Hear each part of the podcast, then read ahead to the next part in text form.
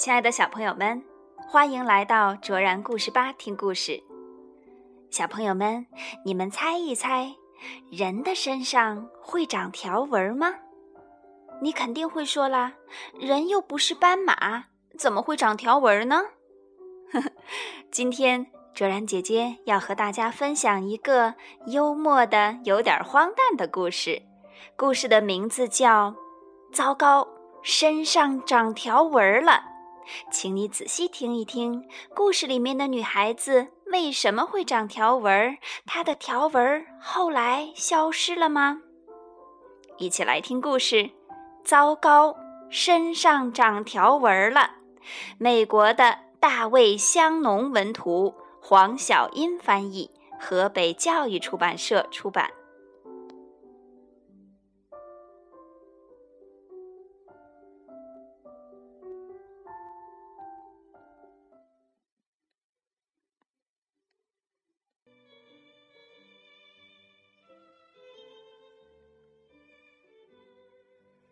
卡米拉·克利姆很喜欢青豆，可是他从来不吃青豆。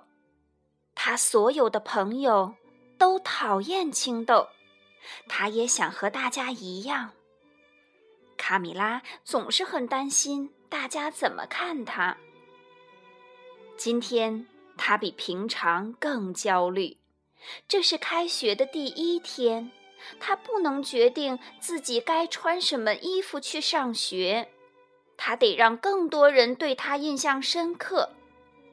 他试了四十二套衣服，可是没有一套衣服看起来对劲儿。他穿上一件漂亮的红色洋装，看了看镜中的自己，突然尖叫起来。克里姆太太冲进房间，也尖叫起来。哦，我的天哪！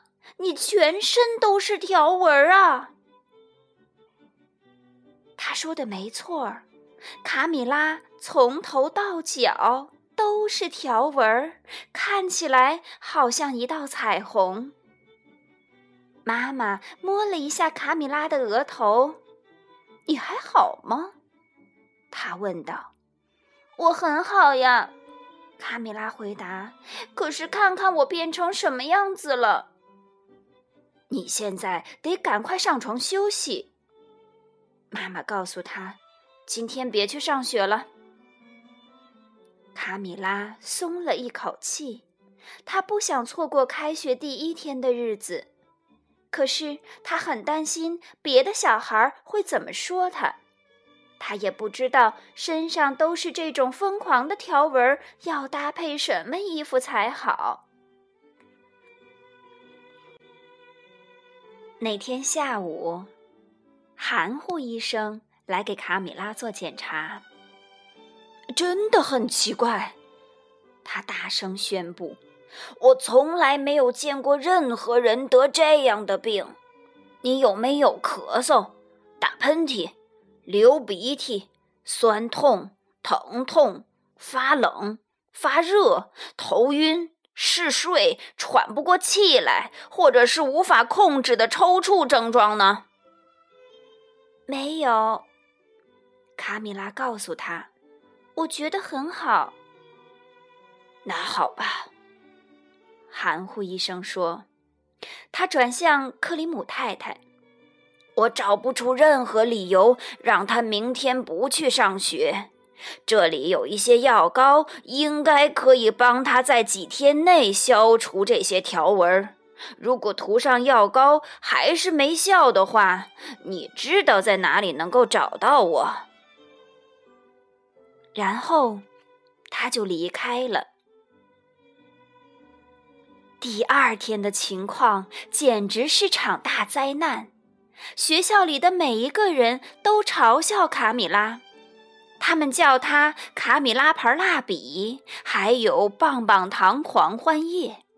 她尽可能表现的一切正常，可是当全班同学一起宣誓时，她身上的条纹竟然变成了红色、白色和蓝色的，而且还冒出好多星星。其他小孩觉得卡米拉身上发生的事棒极了。一个小孩大喊：“绣一些紫色圆点给我们看吧！”不必想也知道，卡米拉的全身呐，马上布满了紫色圆点儿。另一个人大叫：“棋盘方格图案！”他的皮肤上就盖满了方格花纹儿。没过多久，每个人都叫出不同的形状和颜色。可怜的卡米拉身上的图案变换的速度，比你用遥控器换台还要快。那天晚上，学校的校长伤害先生打电话到家里。我很抱歉，克里姆太太。他说：“我要请你让卡米拉待在家，暂时别来上学了。他让其他同学很分心。我也一直接到其他家长打来的电话，他们很担心那些条纹会传染。”卡米拉觉得很不好意思。他简直不敢相信，两天前每个人都还很喜欢他，可是现在却没有一个人想跟他待在同一个房间里。他爸爸试着安慰他：“宝贝儿，我可以帮你准备些你需要的东西吗？”他问道。“不用了，谢谢你。”卡米拉叹气道。其实他真正想要的是一盘好吃的青豆，可是他今天已经被嘲笑的够多了。嗯，好的，是的，我知道了。当克里姆太太第二天打电话过去时，含糊一声喃喃自语地说。我想最好带几位专科医生到你们家，我们马上就到。大约一个小时后，含糊医生和四个穿着白大褂的人一起抵达。他向克里姆一家介绍，这几位是眼花医生、卡尤医生、蟋蟀医生，还有杨医生。接着，这些专科医生就开始在卡米拉身上工作了。卡米拉被他们又捏又戳又拍打又测试的，实在很不舒服。嗯，不是腮腺炎，眼花医生下了结论，也不是麻疹。卡尤医生说，绝对不是水痘。蟋蟀医生加入。也不像是晒伤，杨医生说：“试试这些吧。”专科医生们说：“他们每个人都交给他一罐不同颜色的药丸。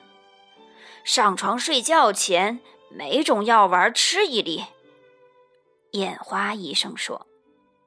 接着，他们就依次走出前门，含糊医生走在最后。那天晚上，卡米拉吃了药，结果糟透了。第二天早上醒来时，他的确感觉不太一样。可是当他穿好衣服时，却觉得衣服穿起来不太合身。他照了照镜子，结果在镜子里回看他的是一颗印着他的脸的巨无霸彩色胶囊。克里姆太太一打电话，含糊医生立刻赶到。可是这一次，他带来的不是专科医生，而是专家。葫芦博士和西瓜先生拥有全国最聪明的科学头脑。跟上回一样，卡米拉被又戳又刺，又看又听。专家们记下许多数据。然后就靠在一起窃窃私语。葫芦博士终于开口了：“可能是由病毒引起的。”他很权威的宣布。突然，毛茸茸的小病毒球就出现在卡米拉的全身，或者也有可能是某种形态的细菌。西瓜先生说。卡米拉身上又跳出弯弯曲曲的细菌小尾巴，也有可能是一种真菌。葫芦博士补充：“卡米拉身上立刻盖满了不同颜色的真菌斑块儿。”专家们看看卡米拉，又看看对方。我们需要回到实验室去检验这些数据。葫芦博士解释道：“我们一有结果就会打电话给你。”可是，专家们并没有找到任何线索，更别说是解药了。这时候，电视新闻媒体已经找到卡米拉了，每个频道的记者都聚集在他家门外。报道不可思议的变色龙小孩的奇怪案例，一大群人很快在他们家前院的草坪上扎营。克里姆家涌进了各式各样的疗法，从心理学家、过敏学家、草药学家、营养学家、精神学家，到一位年老的巫医、一位智者，甚至还有一位兽医。每一种所谓的疗法，只能让可怜的卡米拉的外形变得更奇怪。最后，你根本认不出它了。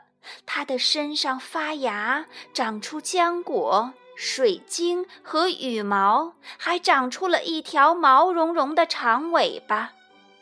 可是，没有任何一种方法有效。有一天，一位自称环境治疗学家的女人声称，她可以把卡米拉治好。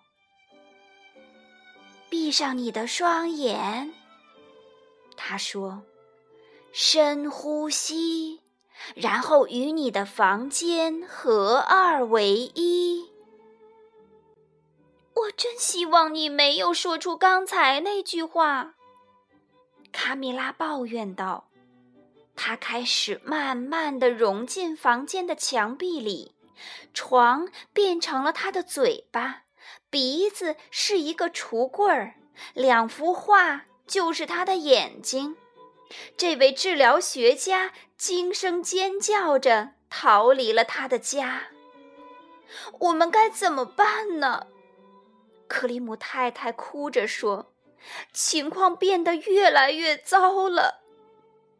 他开始抽抽搭搭的小声哭泣。就在这个时候，克里姆先生听见前门传来很小的敲门声。他打开门，门外站着一位像草莓一样又胖又甜美的老婆婆。打扰你们，真是不好意思。”他很开朗地说，“不过，我想我能帮得上忙。”他走进卡米拉的房间，到处看。“哦，我的天哪！”他摇摇头说道，“你得的是很严重的条纹病，是我见到过的所有病例中最严重的。”他从袋子里拿出一个装着小青豆的罐子，在这里，他说：“这些可能有效。”这些是魔豆吗？克里姆太太问。“哦，我的老天，当然不是。”慈祥的老婆婆回答：“没有那样的东西。”这些只是一般的青豆，我知道你想吃一些，对吧？他问卡米拉。比起其他任何东西，卡米拉真的很想吃上一大盘堆得满满的青豆，可是她还是不敢承认。好恶心哦。